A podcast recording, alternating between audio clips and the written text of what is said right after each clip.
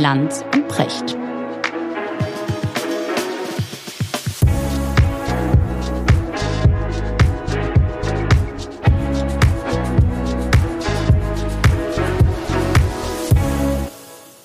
Schönen guten Morgen, Richard. Guten Morgen, Markus. Wie geht's dir?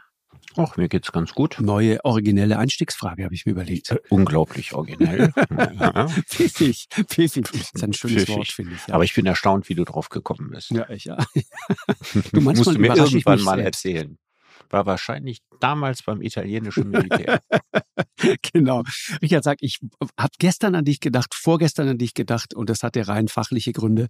Ich habe gelesen über China und will wissen, hast du schon deine China-Sendung aufgezeichnet? Ja, mit Frank Sieren und ja. es ist eine sehr schöne Sendung geworden, wird am 12. Februar ausgestrahlt. Lies gerade sein Buch. Ja, du liest das Buch Zukunft ja. China. Ja, ja, ja, super, super Buch. Ja, also man lernt die Welt mit anderen Augen zu sehen. Genau. Und man könnte als Quintessenz sagen, ähm, wir sollten unsere Perspektive auf die Welt nicht für die einzige Perspektive auf die Welt halten. So. Und darüber, finde ich, sollten wir heute mal äh, sprechen, Richard. Du baust mir gerade eine perfekte Brücke, ohne dass wir das abgesprochen hätten. Davos ist ja gerade, ne? Weltwirtschaftsgipfel ja. und so weiter. Und äh, ich, ich weiß gar nicht, ich habe gar nicht hingeguckt, äh, ob die Zahl der, der Privatjets, äh, der Klimaretter äh, diesmal noch beeindruckender ist als beim letzten Mal. Aber das ist ja schon immer sehr, und das hat nicht nur was mit der Höhenlage von Davos zu tun, knapp 1600 Meter. Das wirkt alles immer sehr abgehoben und elitär her. Ja. Und wer mir, wer mir wieder aufgefallen ist und jetzt zum zweiten Mal wirklich unangenehm aufgefallen ist, ist Antonio Guterres, der UN-General. Du weißt, er hat äh, in Sharm el-Sheikh ja gesprochen, dass wir auf dem direkten Weg äh, auf der Autobahn in die Klimahölle seien. Ja. Diesmal spricht er von einem bedauernswerten Zustand, in dem die Welt sei. Die Herausforderungen türmten sich, ich zitiere, wie Autos bei einer Massenkarambolage. Also mit Autobahnen und Autometaphern hat er es irgendwie. Mhm. Äh, und ich fand das irre. Es ist einfach das Gefühl, es ist nur noch Krise. Äh, mhm. Und das Originellste dazu habe ich gelesen, ich glaube, bei den Kollegen äh, der Welt, äh, die hatten ein wunderbares Interview mit Niall Ferguson, das ist mein, mein äh, bevorzugter Wirtschaftshistoriker, Schotte, einer, der sich immer traut, unbequeme Dinge zu sagen.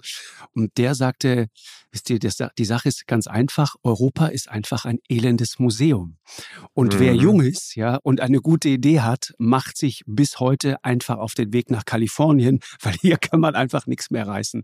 Und ich dachte, wow, das ist mal ein brutaler Befund. Ja, das sind Wie die, der das? überalterte Kontinent. Ne? Ja. Also es gibt natürlich Anlässe zur Sorge. Ne? Es gibt auch Anlässe zu großen Sorgen, ohne jeden Zweifel.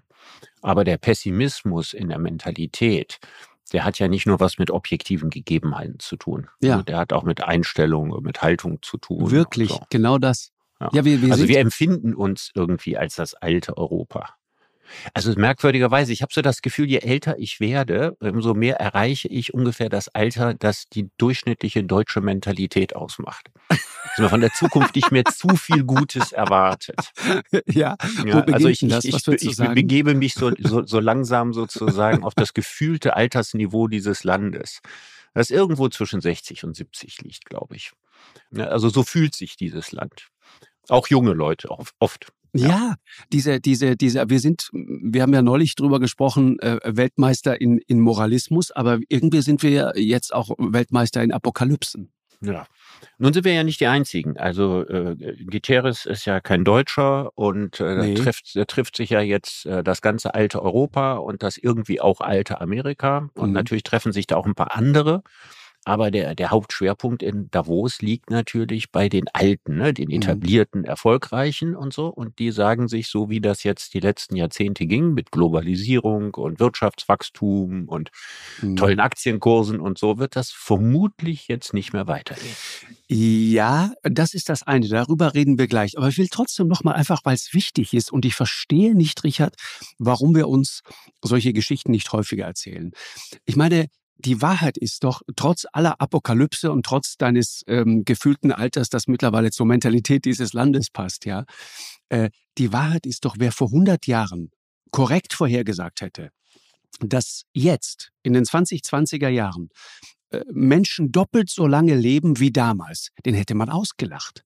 Mhm. Wenn jemand gesagt hätte. Du meinst jetzt global, ne? Glo ja, wenn jemand gesagt mhm. hätte, die Erfindung von Antibiotika, von Digitaltechnologie, auch die landwirtschaftliche Revolution letzten Endes, das hatte niemand wirklich auf der Liste. Das Leben war kurz, viele Kinder sind gestorben, Krankheiten waren häufig tödlich und so weiter.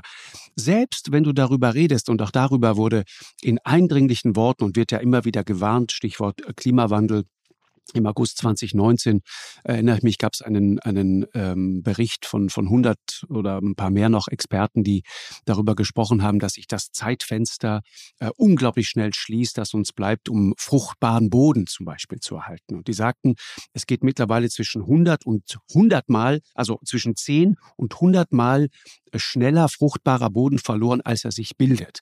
Mhm. Das klingt nach Apokalypse, weil es bedeutet, Bauern werden nicht mehr in der Lage sein, Lebensmittel mhm. anzubauen und acht Milliarden Menschen zu ernähren. Aber die Wahrheit ist, und das erzählen wir uns auch, viel zu wenig. Hungersnöte sind, Gott sei Dank, seltener geworden. Mhm. In letzter Zeit ist wieder ein bisschen mehr geworden, aber ja, sagen wir mal, die, die Tendenz die der Tendenz, letzten Jahrzehnte. Ja, genau. Die, die Tendenz der letzten Jahrzehnte war, ich weiß, die Linken wollen das immer nicht hören und nicht wahrhaben und so weiter, ist äh, relativ, relativ zur Weltbevölkerung hungern und sterben an Hunger heute viel weniger Menschen als in allen Jahrzehnten früher. Ja. Das heißt also, die, diese Zahl der Menschen sinkt. In letzter Zeit ist da, äh, gerät dieser Motor ins Stottern. Aber das ist über sehr, sehr lange Zeit so gewesen. Das ist sehr beeindruckend. Finde ich. Aber wenn man das sagt, dann wird man immer wie jemand dargestellt, der diese unglaublichen äh, 700 Millionen oder wie viele es sind an Menschen, die hungern oder vom Hungertod bedroht sind, der das kleinredet. Das tut man natürlich das, nicht. Genau, also das, ist, das ist mein Punkt. Zwei, zwei Dinge unterscheiden. Einmal das riesige Elend in der Welt und andererseits die Behauptung, dieses Elend werde größer. Mhm. Und das ist einfach nicht der Fall. Dieses Elend wird relativ gesehen zu der großen Zahl an Menschen, die immer weiter wächst, wird es genau. eher tendenziell kleiner als größer. Axel Bojanowski, den ich sehr gerne lese und den ich sehr schätze, ähm, liebe Grüße an der Stelle, der hat, äh, weist immer wieder auf solche Zusammenhänge auch hin. Ähm, und habe neulich mal aufgeschrieben, dass mittlerweile die Bewohner der ärmsten Länder pro Kopf über so viel Kalorien verfügen wie in den 1960er Jahren die Menschen bei uns. Mhm. Ja, und in den vergangenen 30 Jahren hat sich der Anteil armer Menschen von mehr als einem Drittel auf unter 10 Prozent ja, verringert. Soll ich dir mal sagen, woran das Täglich liegt? entkommen Zehntausende Menschen der Armut. Die Chinesen weißt in welchem haben Land? Sechs China. Bis, ja, China. so. China ja. hat seit Beginn der Öffnungspolitik, Ende der 70er Jahre, mhm. und jetzt gucke dir die Zahl an. China hatte damals, glaube ich, 1,1 Milliarden Einwohner, heute 1,4 genau. Milliarden. Ja, und davon haben damals 800.000 Menschen unter der Armutsgrenze gelebt, die heute genau. über der Armutsgrenze leben. Mhm. Das hat am, am, meisten überhaupt diese Statistik verändert. Man müsste nämlich nochmal genau hingucken und sagen, okay, wenn der Hunger in der Welt genau. zurückgeht, mhm. er geht natürlich nicht an allen Stellen in der Welt parallel oder im gleichen Ausmaß zurück, sondern sozusagen die, die absolute Positivbilanz mhm. ja, ist das, was in China passiert ist. Ja, und, aber das ist doch eine Erfolgsgeschichte und die kann man doch auch mal erzählen und die kann man doch auch mal äh, nach, nach vorne tragen. Und gleichzeitig haben wir die Tendenz, und das ist ja auch interessant, wir haben so eine Tendenz, dann andere Krisen, ja, die, die sozusagen so aus unserem Blickfeld geraten, über die reden wir irgendwie gar nicht. Genau. Die finden sozusagen einfach gar nicht statt. Ja, die sind weit weg. Ja. Ne, also es ist natürlich, der Blickwinkel ist immer, äh, Krisen in Deutschland werden am ernstesten genommen, in Europa am zweiternstesten und alles andere ist das andere. Ich äh, begründe das immer so mit Methusalix. Ja, Im Geschenk Cäsars äh, sagt Methusalix ähm, äh, nichts gegen Fremde. Einige meiner besten Freunde sind Fremde, mhm. aber diese Fremden hier, die sind nicht von hier. Und so machen wir das auch. Ja, also es gibt Deutsche, es gibt Fremde, also Europäer. Ja, das, das sind sozusagen Freunde, die Fremde sind. Genau. Ja, und dann gibt es die Fremden, die nicht von hier sind. Das sind die Zustände in Angola und in Niger und in Mali ja, wo also im Augenblick irrsinnige Dürrekatastrophen wüten. In Angola und über Beispiel, die wir ne? so gut wie überhaupt nicht berichten. Ja. Also das, das finde ich, ist so diese, diese, diese Perspektivverschiebung, die wir uns viel, viel öfter, äh, ehrlich gesagt, leisten sollten. Und das ist so eine, irgendwie so eine intellektuelle Faulheit, dass wir uns immer wieder auf die gleichen Dinge fokussieren. Lass uns das einmal kurz besprechen, Richard. Angola, ne? Äh, schlimmste Dürre seit 40 Jahren. 3,8 Millionen Menschen, das ist ein Zehntel der Bevölkerung dort, hat offenbar nicht genug zu essen. Hunderttausende Kinder unterernährt äh, und dann hast du Preissteigerungen bei Nahrungsmitteln, Getreide, Speiseöl und so weiter ausgelöst. Und da siehst du, dass alles mit allem zusammenhängt durch den Krieg in der Ukraine. Also das ist ein riesiges Problem. Ja. Viele Familien, die flüchten, die dann nach Namibia ins Nachbarland flüchten und so weiter. Aber darüber reden wir nicht. Nee, Mali, wir hatten, also wir haben darüber geredet, dass infolge des Ukraine-Krieges in Afrika Hungerkatastrophen drohen. Mhm. Dann liefen irgendwann nach dem Getreideabkommen die ersten Getreideschiffe aus. Davon sind viele nicht nach Afrika gefahren, viele sind auch woanders hingefahren, aber dann waren wir wieder beruhigt. Ja. Mhm. Und jetzt mal ganz genau hingucken, ja, inwiefern also die, die mangelnden Getreideausfuhren und der mangelnde Dünger und so weiter, die aus der Ukraine kommen, nun tatsächlich zu diesen Hungerkatastrophen führen. Da gucken wir nicht so genau hin. Das wollen wir lieber nicht wissen. Weißt du eigentlich, äh, ähm, das ist schon interessant, ne? Also zum Thema Getreide dieser Tage auch wieder Weizen für die Ärmsten. Und auch bei uns in der Sendung wird dann ständig in, in, in bedeutungsschweren Worten davor gewarnt, wie Afrika darunter leidet und so weiter, was auch alles richtig ist. Und Annalena Baerbock mahnt dann, dass in afrikanischen Ländern und im Nahen Osten dieses Getreide dringend gebraucht wird. Aber wusstest du, dass die Mehrzahl der Frachter, die mittlerweile wieder liefern, also sowohl aus Russland als auch aus der Ukraine, dass die keineswegs Kurs auf die Richtig. Länder nehmen, über Richtig. die wir ständig sprechen? Nee, sondern. Äh, weißt Kurs du, wer der größte Abnehmer von ukrainischem Getreide äh, ist? Ich will nicht hoffen, dass wir das sind. Es ist Spanien. Spanien, okay. Ja. Und weißt du warum? Der Großteil wird von Weizen, Mais, Gerste als Futtermittel in der Viehzucht verwendet. Geht in die Schweinezucht. Genau damit wir Schinken haben. So viel nur sozusagen zu dem, was einerseits Erkenntnis ist und was wir dann umsetzen in konkretes Handeln. Das, mhm. das Grenzen äh, der Solidarität, ne? Wenn es wirklich ernst wird, dann ist Schluss damit. Ja, beim Schinken hört der Spaß auf. Mhm. Genauso, genau, genau so sieht's aus. Das andere, ich, also wenn du auf Davos guckst, ne, und weil du gerade auch über diese Gefühlslagen sprichst und sagst, du näherst dich immer mehr der Mentalität dieses Landes an, ja, ähm, weißt du, wer mir in dem Zusammenhang viel mehr Sorgen macht, das ist genau das andere Ende. Dieser, dieser Alarmismus, speziell auch zum, beim, beim Thema Klima. Und ich sage deutlich dazu, ich will in keinster Weise negieren, dass wir ein ernsthaftes Thema haben mhm. als Menschheit. Aber Wo ist dann für dich der Alarmismus? Was, was, was, was magst du gar nicht an der Klimadiskussion? Ich mag nicht, wie wir zum Teil darüber reden. Ich mag nicht, wenn wir anfangen, äh, darüber zu reden und zu sagen, in zehn Jahren ist das Fenster, das uns noch bleibt, zu. Wenn in eindringlichen Worten äh, davor gewarnt wird, dass wir jetzt alle. Na gut, in zehn Jahren kommt der, in zehn Jahren kommt der Zeitpunkt, wo wir wieder sagen, in zehn Jahren ist das Fenster zu. Ja, Weil das, das machen aber, wir schon seit 30 Jahren, dass wir das sagen. Das ist, das ist genau der Punkt. Das ist mein Thema. Es gibt eine schöne Geschichte dazu, Richard, und zwar einen Artikel, ähm, ein äh, AP-Artikel, Associated Press. Ähm, Überschrift UN prognostiziert Katastrophe, wenn Klimawandel nicht unter Kontrolle gerät. Einer von vielen Artikeln, die in der Zeit erschienen sind, äh, klingt nach Weltuntergang. Da wird ein ranghoher Umweltbeamter der äh, UN zitiert der davon spricht, dass ein Meeresspiegelanstieg ganze Länder vom Angesicht der Erde tilgen wird und so weiter, wenn es das nicht gelingt, in den Griff zu kriegen und sagt, innerhalb von zehn Jahren müssen wir das umkehren, weil sonst Ernteausfälle, Überflutungen, Umweltflüchtlinge, Chaos und so weiter. Ein Zeitfenster von zehn Jahren. Das klingt, wenn du das hörst, nach einem Bericht aus dem Sommer 2019, 2020, 2021. Schätz mal, wann der Artikel erschienen ist. Ja, ich könnte mir vorstellen, dass das schon in den 90ern war. Richtig, Juni 89. Ja. Und die düstere Vorhersage betrifft das Jahr 2000 und natürlich mitnichten das Jahr 2030. Ja, aber weißt du, einen Punkt darfst du nicht vergessen. Also das, was wir jetzt anrichten ökologisch, ne, unsere jetzige CO2-Bilanz, die rächt sich ja nicht im nächsten Jahr und auch nicht erst in zehn Jahren, sondern die rächt sich über, im Verlaufe der nächsten Jahrzehnte. Deswegen muss die Aussage nicht so völliger Käse sein. Also vieles von dem, was wir jetzt anrichten, wird erst in, nach einer längeren Zeit überhaupt auf der Erde spürbar.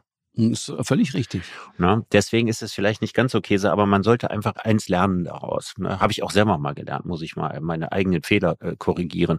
Ich habe also früher auch gerne mal so, so Zeiträume bei meinen Vorträgen so ins Auge gefasst. Ne? Wann könnte mutmaßlich das äh, selbstfahrende Auto sich durchsetzen oder ähnliche Dinge.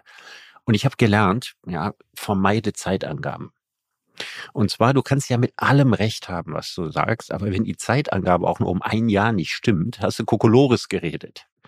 Das Merkwürdige ist ja immer auf diesen auf diesen Veranstaltungen, wo es um die Zukunft geht, so Digitalkonferenzen und so werden ja immer Prophezeiungen gemacht für in 20 Jahren. Mhm.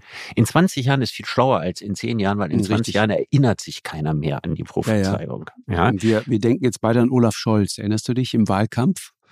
Die, die großartige Geschichte. Ja, also sagte, wie lange die Rente in, sicher ist? Ja, auch in 50 Jahren muss ja, ein, genau. heute, ein heute 20-Jähriger sicher sein, dass er eine gute Rente kriegt. Ja, das Schlimmste, was ihm passieren kann, ist, dass man das in seinen Grabstein einmeißelt. ja, genau. Aber er kann genau. auch darauf zählen, dass sich daran irgendwann außer uns beiden kein Mensch mehr erinnert. Richtig, richtig. Aber ich will nur sagen, was das am anderen Ende anrichtet. Und das ist etwas, was ich zunehmend wahrnehme. Und deswegen finde ich, müssen wir auf die Sprache viel mehr aufpassen. Und deswegen habe ich ein Problem damit, wenn geredet wird von der Klimakatastrophe, auf die wir zurasen und so weiter, ja. Gerade die, die, die äh, jungen Leute, die ich sehr respektiere, der letzten Generation, die benutzen solche Wörter und reden von Milliarden von Menschen, die sterben werden und so weiter. Es gibt mittlerweile äh, gute Untersuchungen und Studien, speziell von britischen Psychologen, die die Auswirkungen solcher Reden auf Kinder untersucht haben. Und die sagen, dass Kinder mittlerweile Albträume haben rund um dieses Thema. Ja, es gibt unendlich viele Blogs und Videos von Jugendlichen, die davon ausgehen, die glauben das. Weißt du, Kinder nehmen alles eins zu eins, dass wir bis 2030 ja, aussterben. Na, äh, täusch dich nicht. Ein Zehnjähriger, weißt du, der, wenn es gibt Bilder von von einem ähm, Extinction Rebellion ähm, Mitgründer, der so eine Endzeitrede gehalten hat, steht auf einem Tisch und redet auf Zehnjährige ein in einem Klassenraum in England. Das geht nicht. Ich finde, das geht einfach nicht. Das kann man nicht machen. Mhm. Und da muss man wirklich aufpassen. Es gibt einen Begriff dafür mittlerweile. Ökoangst. Also die chronische Angst vor dem Untergang der Welt. Angststörungen. Das ist, das ist die Konsequenz daraus. Okay. Und damit meine ich nicht, dass man die Dinge nicht klar benennen sollte. Aber ich finde, wir müssen mit der Sprache aufpassen. Und ich, ich, ich sage dir, wenn du junge Eltern fragst, Menschen, die kleine Kinder haben oder, oder so Jugendliche, die, die werden dir das bestätigen. Und ich merke das ja auch. Das war ja auch damals mein Thema bei, bei Carla Rochel von der äh, letzten Generation, die in der Sendung war. Das, die, die wirkte auf mich wie jemand, der absolut kein Vertrauen mehr, keine Zuversicht mehr in die Zukunft hat. Und das, das, das darf nicht sein. Womit wir wieder bei Davos naja, aber ich würde bei natürlich Antonio wieder Guterres und in Autos und der ja. Massenkarambolage. Naja, mhm. aber ich würde sagen, die haben ja trotzdem eine wichtige Funktion.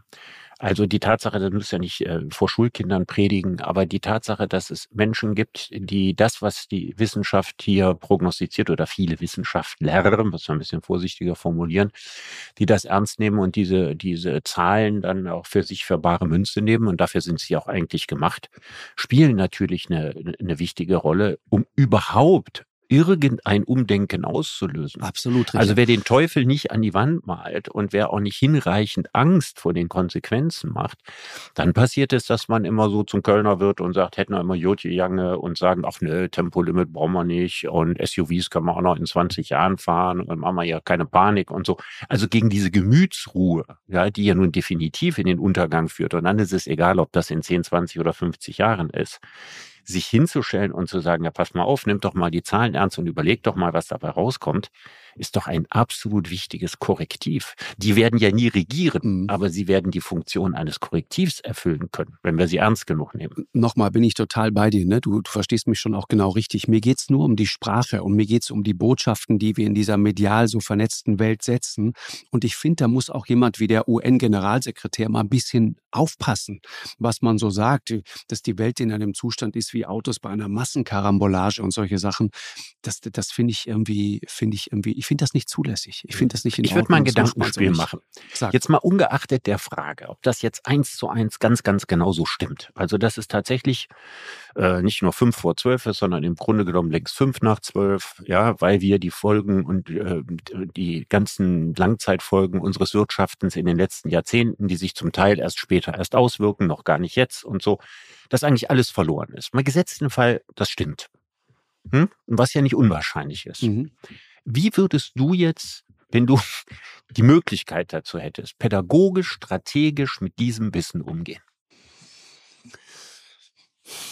Ich glaube einfach, weißt du, es gibt darauf nicht die absolute und perfekte Antwort, Richard. Ich glaube einfach nur, dass gerade wir als Menschen aus den Medien, ähm, die entweder selber reden oder anderen ein Forum geben, dass wir eine Verantwortung haben, wir alle. Und dieser Verantwortung müssen wir irgendwie nachkommen, weil wir immer mitdenken müssen dass da eben auch andere zuhören, die vielleicht die jünger sind. Du, wir haben beide schon häufig darüber gesprochen, über diesen Enthusiasmus, ja, und diesen wahnsinnigen Idealismus junger Menschen, der auch so toll ist aber der natürlich dann genau dazu führen kann, dass du irgendwann das Gefühl hast, du schaust nur noch in den Abgrund. Und ich, mir tun die manchmal ein bisschen leid, wenn ich das so sehe. Weißt du, die, die hatten jetzt diese Corona-Phase hinter sich. Vielen hat diese, diese Pandemie komplett das Studium geschreddert. Ja, alles, was wirklich dann zu diesem Studium auch dazugehört. Und jetzt müssen wir aufpassen, dass wir nicht immer weiter in diese, in diese, in, in diese, diese Apokalypse reinreden, ohne dabei Dinge zu verharmlosen. Das ist natürlich völlig richtig. Und wenn wir sagen, äh, dieser alte Kontinent, äh, nochmal zurückkommen sozusagen zu Davos und zu unserem, zu unserem Thema, äh, hat ein Problem, würdest du sagen, ähm, Europa ist das Museum, von dem Niall Ferguson spricht. Würdest du sagen, die Globalisierung ist vorbei?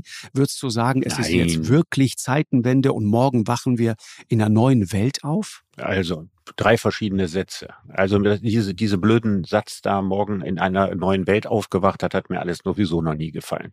Ja, also das passiert vielleicht Schizophrenen oder so, dass sie in einer anderen Welt aufwachen. Aber also das, das finde ich Unsinn, weil das wirkt so, als wäre über Nacht irgendein großer Zauber gekommen und hätte die Welt verändert. Und äh, das trifft einfach auf die Situation nicht zu. Ähm, die andere Sache, äh, Museum, würde ich sagen, ja, zur Hälfte ja. Ja, also das ist schon sehr viel Museales an Europa. Ja, und das wird auch rein quantitativ museal. Also irgendwann wurde mal von Europa aus die ganze Welt verändert. Mhm. Ja, also durch die industrielle Revolution, die Wirtschaftskraft, Kolonisierung, Imperialismus und so weiter, alles von Europa ausgegangen. Auch die USA sind ja mal von Europa ausgegangen. Und heute geht von Europa im Vergleich dazu deutlich weniger aus. Das gilt im Guten wie im Bösen. Ja, das heißt also, die Bedeutung Europas schrumpft in der Welt. Ja, es leben die meisten Menschen auf der Welt leben in Asien, mehr als die Hälfte der Weltbevölkerung. Mhm. Äh, in ganz Europa leben äh, weit weniger Menschen als in China, weit weit weniger Menschen. Wir sind aus chinesischer Sicht irgendwie sowas wie eine wie wie eine äh, westasiatische Halbinsel. Wir haben also gar nicht gar nicht diese Bedeutung auf, vom Reich der Mitte aus gesehen und diese Bedeutung wird im direkten Vergleich zu den anderen kleiner. Das steht, glaube ich, fest. Damit steht ja noch nicht fest, dass das Leben bei uns ungemütlicher wird oder wir alle in Armut fallen, aber dass unsere Rolle in der Welt unbedeutender wird. Mhm. Ich glaube, ähm, das trifft zu. Und darüber kann man sich einerseits ärgern, weil man dann weniger gestalten kann. Und andererseits kann man sich freuen, dass die, diejenigen, die so lange in der Welt zu kurz gekommen sind, dass deren Stunde dann auch irgendwann mal schlägt. Ja, also, dass die Aufsteiger mal dran sind und nicht nur die Etablierten. Der dritte Satz davon, dass das das Ende der Globalisierung ist, halte ich für totalen Quatsch. Also ein Ende der Globalisierung geht nicht. Wenn man sich die Abhängigkeiten mit der internationalen Weltwirtschaft voneinander anguckt, dann braucht man nicht einmal entfernt die Fantasie zu haben, mhm. ja, dass hier eine Deglobalisierung stattfinden könnte. Das wäre das Ende von allem, und zwar überall. Und deswegen wird das auch nicht passieren. Ich halte das für Rhetorik. Ich halte das für Rhetorik, um den, das eine oder andere Ziel durchzusetzen, aber es geht gar nicht. Deutschland verkauft von zehn Autos vier in China. Mhm. Die Chinesen sind mittlerweile, was den Export von Autos anbelangt, haben sie Deutschland überholt. Also das ist für viele noch unvorstellbar. Die Chinesen produzieren mehr Autos, die sie im Ausland verkaufen, als die Deutschen. Ja, wir reden über E-Autos, ne? E-Autos, ne, Richard? E-Autos. E-Autos. Ist wichtig, ja, ist wichtig. Aber, ja, selbstverständlich. Aber also, genau. das, was wir besonders gut konnten, dass wir also mit dem Verbrennungsmotor mit die besten Autos der Welt gebaut haben, mhm. das wird im 21. Jahrhundert dauerhaft überhaupt keine Rolle mehr spielen. Das Auto wird durch etwas anderes ersetzt. Das E-Auto ist nicht nur ein Auto mit einem anderen Antrieb. Das ist etwas, was im Prinzip jeder bauen kann und was irgendwann immer billiger werden wird. Ja, aber wir bauen schon schöne Autos, ne? So ja, nicht. aber die Frage wird irgendwann vielleicht nicht mehr so wichtig sein. Doch, doch. Nö, nö, das glaube ich nicht. Das glaube ich ehrlich gesagt nicht. Das wird ein Nischenprodukt. Weißt du, das ist so wie bei ja, der Pferdezucht, ja, wo du sagst, ja, aber wir haben die besten Rennpferde. Ja, was kann man machen? Damit kann man natürlich Reitsport kann man damit machen und solche Scherzchen. Aber als normales Fortbewegungsmittel werden die Pferde trotzdem ersetzt. Und so wird das dem Verbrennungsmotor ergehen und unseren ganz, ganz tollen E-Autos. Wenn dann irgendwann in den Städten der Zukunft die Autos alle ganz klein werden, ja, und wenn der Verkehr was ganz anderes wird, dann nützen diese Autos nichts mehr. Ich rede jetzt also, nicht von die in EU zehn wird, Jahren, äh, aber nein, die Zeit wenige, danach. Ja, und das ist das eine, aber was die Autos angeht, das ist natürlich schon interessant. Gab es ja kürzlich erst eine große interessante Studie dazu. Äh, Europa wird Autoimporteur. Ne? Das, das ist natürlich, also eigentlich haben wir die Karren immer gebaut und, und in alle Welt verschifft. Jetzt werden wir plötzlich Autoimporteur. Ja, weil wir, weil wir keine kleinen und billigen E-Autos herstellen. Mhm weil wir das, was die Städte in der Zukunft brauchen, weil wir das nicht produzieren, sondern weil wir nichts anderes gemacht haben, als mit der E-Mobilität, ja, diese statusdiversifizierte Produktpalette des fetischisierten Individualverkehrs wieder zu wiederholen, statt etwas anderes zu machen. Das ist für die Zwischenzeit sinnvoll gewesen. Ne? Das war die Idee von Tesla. Ne? Die Idee von Tesla war, ein E-Auto muss gar nicht klein und simpel sein, sondern kann eine super Statuskarosse sein. Mhm, ich will mal wissen, wie lange es Tesla noch gibt. Ich glaube nicht so ewig. Nee, heute bist du aber drauf. Naja, es ist doch nicht weiter wichtig. Es ist doch für jemand wie Elon Musk völlig egal, wie lange es Tesla gibt. Wenn die Kuh keine Milch mehr gibt, dann wird sie geschlachtet. Es geht doch nicht mehr darum, Unternehmen aufzubauen wie VW, die 100 Jahre halten sollen. Mhm. Oder wie, wie Daimler oder wie Opel oder wie Ford. Das ist doch im heutigen Kapitalismus nicht mehr wichtig. Man besetzt eine Nische, nämlich die so. Übergangsnische ja, vom, von der Statuskarosse zur E-Mobilität, indem man eben E-Mobilitätsstatuskarossen macht. Die braucht man nicht mehr irgendwann in 10 oder in 20 Jahren und dann mhm. macht man halt was anderes. Dann investiert man sein Geld in andere Projekte. Also ich würde den Befund würde ich nicht teilen. Und du glaubst, dass es über Jahrzehnte hinweg noch Tesla geben wird? Äh, äh, Tesla ist ehrlich gesagt nicht meine Hauptsorge, aber meine, mein, mein Thema ist äh, das Thema deutsche Industriearbeitsplätze. Das ist das Thema.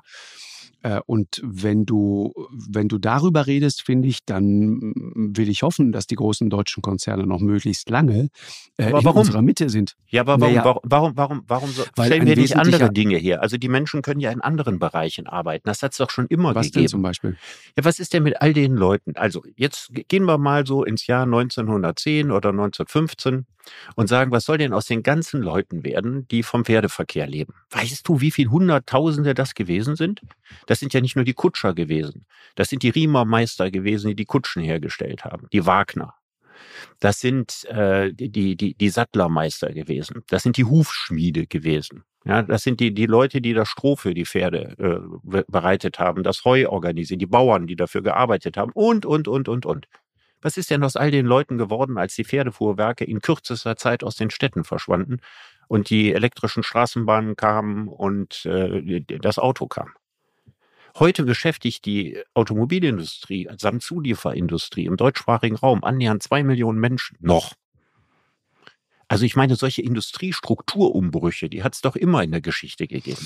Ja, und trotzdem sage ich dir, also du weißt, ne, dass ein, einer der Gründe, warum es Deutschland so lange gut ging, war genau die Tatsache, dass wir unsere Wertschöpfung aus diesen Industriearbeitsplätzen hatten. Der Facharbeiter, der rund um Stuttgart, Wolfsburg und so weiter sein Geld verdient. Und ich sage dir auch, die Innovationskraft kommt daher. Ne? Also ich, Natürlich. ich, ich habe ich, ich hab hier Zahlen für dich, Richard, ja. ähm, weil ich mich mit dem Thema äh, öfter beschäftigt habe. Ungefähr im Kopf 2019, 2018 nagel ich mich nicht fest, aber Patentanmeldungen. Du siehst ganz genau, wo die Innovation, die deutsche Ingenieurskunst ist, wenn du dir mal die, die Patentanmeldungen in den einzelnen Bundesländern anguckst. Ganz oben Baden-Württemberg. Warum? Mhm. Na, Porsche, Daimler, Bosch, die sitzen da alle. Ja, 15, ganz viele, ganz viele Mittelständler sitzen ja, in Baden-Württemberg. Ja, meine ich ja. Alles ja, es sind ja nicht nur, es sind ja nicht die großen Konzerne, die gar nicht so innovativ Nein, sind, sondern auf, das ist ja, das ist ja wirklich, also die, die, die Brutstätte der Kreativität in Deutschland ist der Mittelstand. Ich weiß, und Baden-Württemberg da natürlich ganz weit vorne. Aber nur mal ganz kurz die Zahl. Ungefähr 15.000 Patentanmeldungen in dem Jahr. Bayern, BMW und andere 14.000, enorm viel. NRW 7.000, viele Autozulieferer und so weiter. Niedersachsen, auch interessant, VW 4.000. Jetzt sag mal Bremen. Ja, oder Berlin, könnte ich mir auch vorstellen. Dass da 140. Mecklenburg-Vorpommern 89. Mhm. Es ist vollkommen klar, Mecklenburg-Vorpommern war über Jahrhunderte Junkerland mit Leibeigenen. Ja, da ist also anders als in Baden-Württemberg mhm. ist äh, kein bürgerlicher Mittelstand entstanden. Deswegen sitzen die Tüftler in Baden-Württemberg. Das hat was mit Religion zu tun, das hat was mit der Art und Weise der, der Produktion zu tun.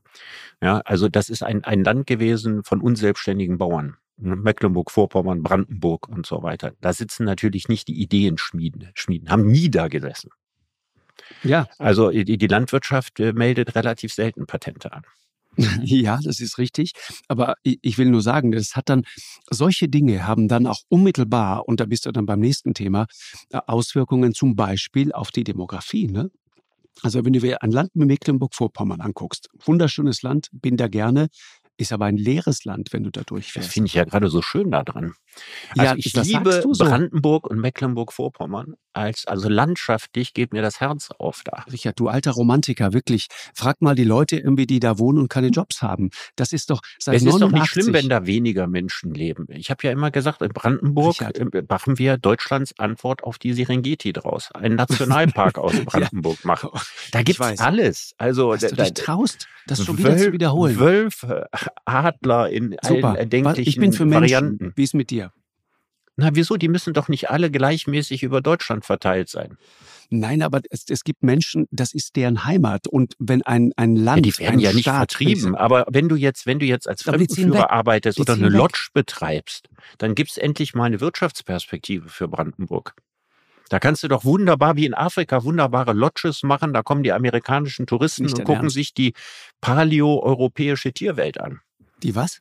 Die paleo-europäische Tierwelt. Du kannst auch wieder Auerochsen rückzüchten und da aussetzen und so weiter, dass du ja quasi wieder so, so, so eine Ursprungswildnis hast. Alles das, was wir ausgerottet haben bei uns in Europa. Okay, Wiesent rumlaufen lassen. Ja. Du, du als, du als Wiesent Lodge-Besitzer in Brandenburg. Ja. ja. Aber äh, es ist natürlich trotzdem für so ein Land, ne? Ich meine, es gibt ja viele Länder Demografie. Schaust dir an, wenn Industriearbeitsplätze weg sind. Die, die brachen in den USA, die brachen auch in anderen osteuropäischen Ländern. Der Aderlass, den zum Beispiel, was, was Bevölkerung angeht, Bulgarien, Rumänien und so weiter, was die hinter sich haben, das ist Wahnsinn, haben wir schon mal drüber gesprochen. Das führt natürlich ja. nicht dazu, dass ein Land dann irgendwann ein prosperierendes Land ist, ja, dass es läuft, dass junge Leute dort wieder hinziehen, dass Menschen sich zutrauen, etwas aufzubauen. All das meine ich. Und das meine ich auch mit diesen, mit diesen Industriearbeitsplätzen zum Beispiel.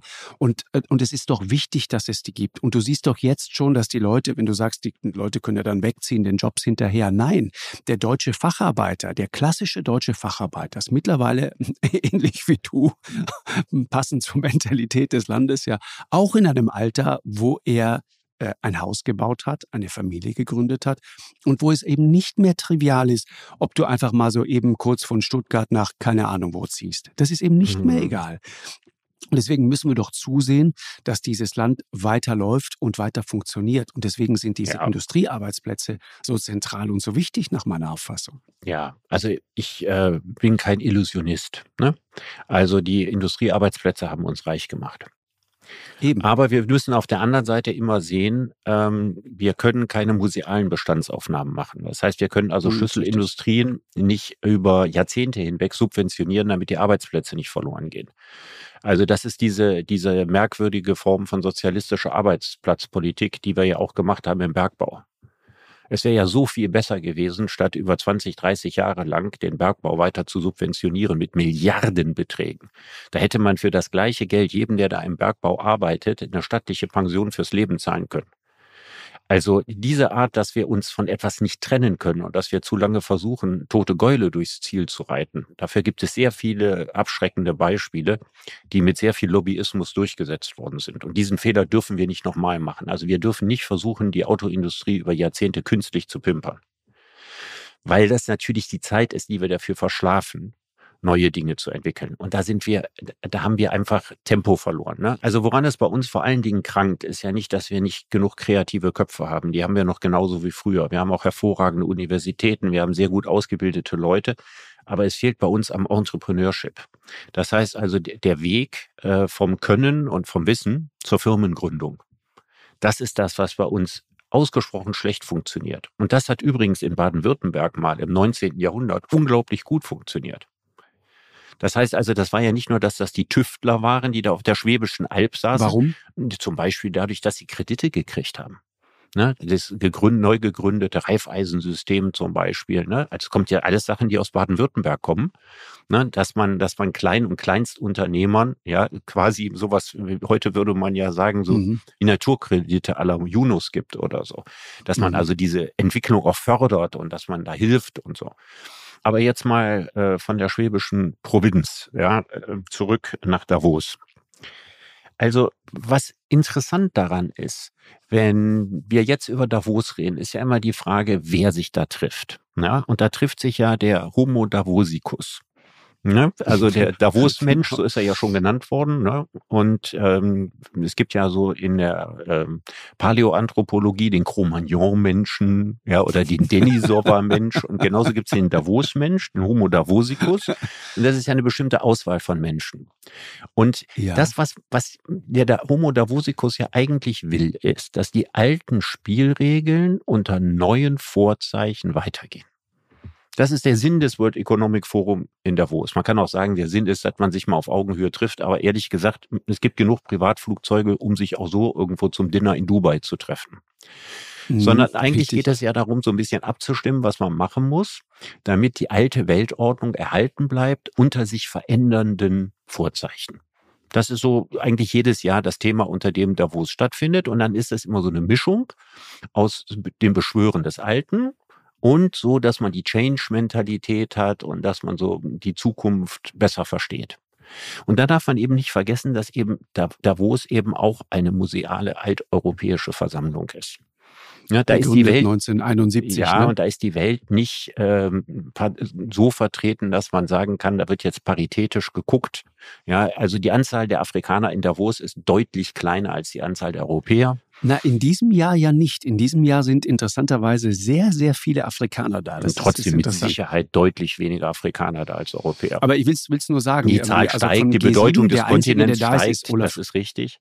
Genau. Ja, aber aber mhm. eigentlich war es ja so 71 so gegründet, dass die damals Mächtigen der Welt, die gleichen, die sich beim G7 oder G8-Gipfel treffen, ne, dass die eigentlich diejenigen sind, die so die Weltwirtschaft unter sich ausmachen. Mhm. Und ich bin gespannt, ob es gelingt von Davos aus oder dem Homo Davosicus, dass er in der Lage ist, sich auf die multipolare Weltordnung einzustellen. Das heißt also, das Forum in Davos müsste ja eigentlich ähm, ein Jahr in Davos stattfinden und dann ein Jahr in irgendeiner chinesischen Stadt und ein Jahr in einer afrikanischen Stadt meinetwegen. So sollten wir vielleicht mal anfangen.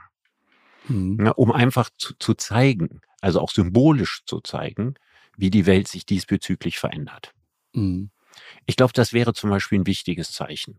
Und das wäre auch, auch ein wichtiges Zeichen, dass, dass, dass die Menschen in Davos mehr und mehr lernen, die Welt aus verschiedenen Perspektiven zu sehen, wie wir das ganz am Anfang am Beispiel von Frank Sieren und China besprochen haben.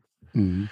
Und ich glaube, um der multipolaren Weltordnung mit vielen anderen starken Mächten, mit einem bede zunehmend bedeutenderen afrikanischen Kontinent, mit einem etwas bedeutenderen südamerikanischen Kontinent vielleicht auch, es wäre ihm zu wünschen, mit einem ohnehin immer stärkeren Asien, dass mhm. eine solche multipolare Weltordnung dort gedacht würde. Und davon ist, glaube ich, Davos noch weit entfernt. Ich glaube, man ist immer noch so beides. Weißt du, auf der einen Seite möchte man die alten europäischen oder westlichen Privilegien verteidigen. Ja. Ja, und ist skeptisch gegenüber den anderen.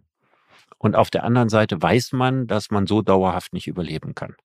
Und dieser unausgegorene Zwischenzustand, der beschreibt eigentlich relativ gut, in welchem Zustand unsere wirtschaftlichen und politischen Eliten sind. Ja, ich, ich habe auch ein, ein Problem sozusagen damit, dass trotz vieler schöner Worte äh, nie die große Aktion daraus folgt. Ja, ich habe ein Problem damit, dass dort Leute sich zusammentreffen und, und groß äh, und intensiv über den Zustand des Weltklimas sprechen. Und dann fallen dann solche Sätze wie mit der äh, Massenkaramolage und den Autos und so weiter und der Highway to Klimahell und so weiter. Äh, und gleichzeitig kommt ein Großteil dann mit Privatjets, von denen hat Greenpeace gerade darauf hingewiesen, 53 Prozent, mehr als die Hälfte dieser Flüge sind Kurzflüge unter 750 Aber man müsste doch nur den Flughafen in Davos für Privatjets sperren. Ich weiß ja, gar nicht, wo die da landen. Ja, ja aber das ist das Einfachste von der Welt. Ja, da, da musst du Klaus Schwab fragen. So, das ist der Gründer, ne, deutscher Ökonom, mittlerweile ja. auch 85 Jahre alt. Ja. Und deswegen hast du so recht, wenn du sagst, mit der trifft sich sozusagen äh, die alte Elite, die aber ganz offensichtlich sehr gerne an ihren Privilegien festhält, um dem Rest der Welt aber zu erklären, wie er gefälligst zu leben hat. Und mhm. damit habe ich ein Problem. Ja, also Petition nächstes Jahr nicht mehr mit dem Flugzeug nach Davos genau. anreisen. Genau. Pass auf, Niall Ferguson nochmal zum Abschluss, äh, Richard, der Historiker aus Schottland, ja, der hat total guten Satz gesagt über Deutschland. Ich zitiere mal. Vor dem Ukraine-Krieg habt ihr in Deutschland ein wahnhaftes Leben geführt und geglaubt, dass Mutti euch dauerhafte Stabilität verschafft. Seit Kriegsausbruch ist klar, dass das deutsche Modell von russischem Gas, von Exporten nach China und von Amerikas Sicherheitsgarantien abhängig ist.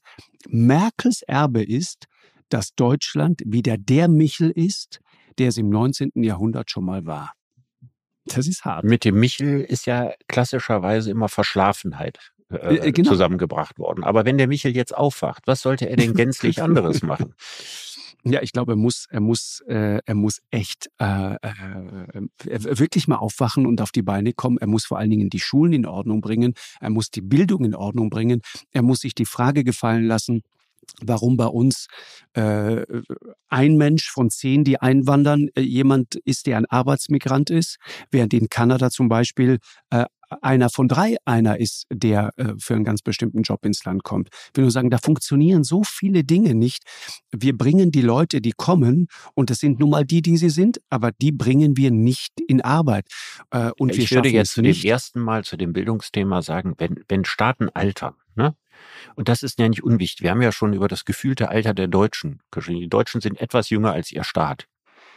Ja, also der Ende ja. der 40er Jahre gegründet wurde. Aber da so da langsam nähert sich sozusagen das gefühlte Durchschnittsalter irgendwie dem Alter der Bundesrepublik an. Und wenn Staaten altern, dann verkrusten und erstarren sie. Genau. Das haben andere Staaten uns schon sehr böse vorgemacht. Großbritannien zum Beispiel. Ja, auch Frankreich ist in bestimmten Erstarrungen, Verkrustungen äh, uns weit voraus. Und was bedeutet das? Das bedeutet, dass sie keine Aufstiegsgesellschaften mehr sind. Ja, dass also der, der, der Weg, dass man sich über Bildung befreit und äh, wenn man nur fleißig und hartnäckig ist, so was die Generation unserer Eltern anbelangte, ja, mhm. wo aus den Kindern von Handwerkern Ingenieure wurden und, und, und. Das ist bei uns fast verloren gegangen. Das haben wir nicht mehr. Das heißt, die soziale Dynamik friert ein. Parallel dazu nimmt die Bürokratie zu. Richtig. Ja, also ein absolut unterschätztes Thema. Man flucht da gerne drauf, aber es ist völlig unterschätztes Thema ist die Bürokratie. Unser Bildungssystem krankt nicht daran, dass wir nicht gelegentlich auch mal einen tatkräftigen Politiker haben, der da gerne was ändern möchte. Es sind nicht viele, aber es gibt's. Mhm. Ja, aber selbst wenn mir jetzt jemand Kultusminister würde, der alles verändern will und dann richtig die Schulen für die Zukunft flott machen und Schulen machen, in denen das Wichtigste ist, dass man Selbstmanagement beherrscht, dass man kreativ ist, neugierig ist, mit Menschen gut umgehen kann und so diese ganzen wichtigen Dinge. Der würde sowas von ausgebremst auf, aus allen Verwaltungsebenen. Das heißt, die Schulen sind bei uns nicht deswegen so, wie sie sind, weil das ein politischer Wille wäre, dass sie so sein sollen, sondern weil jeder, der dieses dicke Brett bohren will, mit dem Bohrer darin stecken bleibt. Und das Einzige, wo, wo die Intelligenz des Menschen nie ausgereicht hat, ja, äh, wirklich große Leistungen auf diesem Gebiet zu vollbringen, ist Bürokratie abzubauen.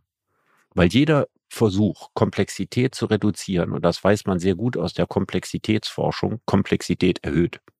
Man muss als erstes ein neues Gremium, eine Kommission schaffen und so weiter und so weiter. Müsste man mit Edmund Stoiber mal drüber reden, der Wirklich? ja als Entbürokratisierer ja, in Brüssel unterwegs war.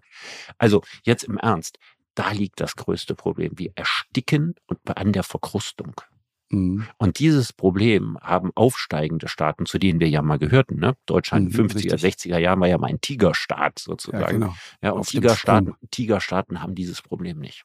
Wirklich, auf dem Sprung und jetzt als als Bettvorleger als, gelandet. Als, als genau. Wiesent, Wiesentfell gelandet. Als Wiesentfell. genau, wunderbar. Oder auch nicht. Richard, ähm, ich danke dir das war ein interessanter Austausch. Freue mich sehr für unsere Folge über China. Ja, und ich freue mich ähm, einfach mit dir irgendwann mal tatsächlich auch mal durch Brandenburg spazieren zu gehen mit einem Fernglas in der Hand. Weil ja. wenn du den Zauber dieser großartigen Landschaft, ja. diese Stille, diese Ruhe und mit ganz viel Glück einen Blick ohne Windrad, ja, mhm. wenn das also nicht keine keine verspargelte Sicht, was schwer ist. Schwer ist in ja. Brandenburg auch mit Was schwer ist in Brandenburg, viel. ja, genau. Mhm. Aber wenn, wenn, du tatsächlich einfach mal so einen Tag erlebst, an dem fast 20 Greifvogelarten an einem einzigen Ort zusammenkommen, was du sonst nur in Israel bei der Wanderung hast, dann wirst du irgendwo die Mystik Brandenburgs spüren. Und dann glaub, wirst du verstehen, das dass das, was ich ja. vorhin zwischen Scherz, Ironie und tieferer Bedeutung über Brandenburg gesagt hat, nicht völlig abstrus ist. Mhm. Ich, äh, äh, ich bin dabei, aber das ist tatsächlich einer der Gründe, warum ich äh, gerade die, die, die ähm, ostdeutschen Länder so gerne mag. Ich, ich finde äh, auch Sachsen-Anhalt völlig unterschätzt. Thüringen ist wunderschön. Thüringen Kein Bundesland hat so viel Wald. Absolut. Ja, also gemessen ja, an der Größe. So diese, ja, und ist auch so diese romantische, diese, diese meandernden kleinen Flüsse und mhm. so weiter. Ich finde das so, so schön. Äh, Bodo Ramelow sagt jedes Mal, wir sollen doch jetzt einfach mal anfangen, äh, in Erfurt zu produzieren. Warum eigentlich nicht? Ja, vielleicht, aber ich denke da nochmal drüber. Aber vielleicht sollten wir gucken. Ich habe ja ein Plädoyer dafür gehalten, ne, die, die Welt und das Weltgeschehen aus verschiedenen Perspektiven zu sehen. Also multipolar. Mhm. Und vielleicht sollten wir mal mit einem multipolaren Blick auf Deutschland anfangen. Ja, ist gut, guter, guter Punkt. Schönes Schlusswort. Richard, danke dir sehr. Ja, bis nächste danke Woche. Dir. Ja, bis dann. Tschüss, Alles Markus. Gute. Tschüss, tschüss, tschüss. Eine Produktion von M hoch 2 und Podstars bei OMR im Auftrag des ZDF.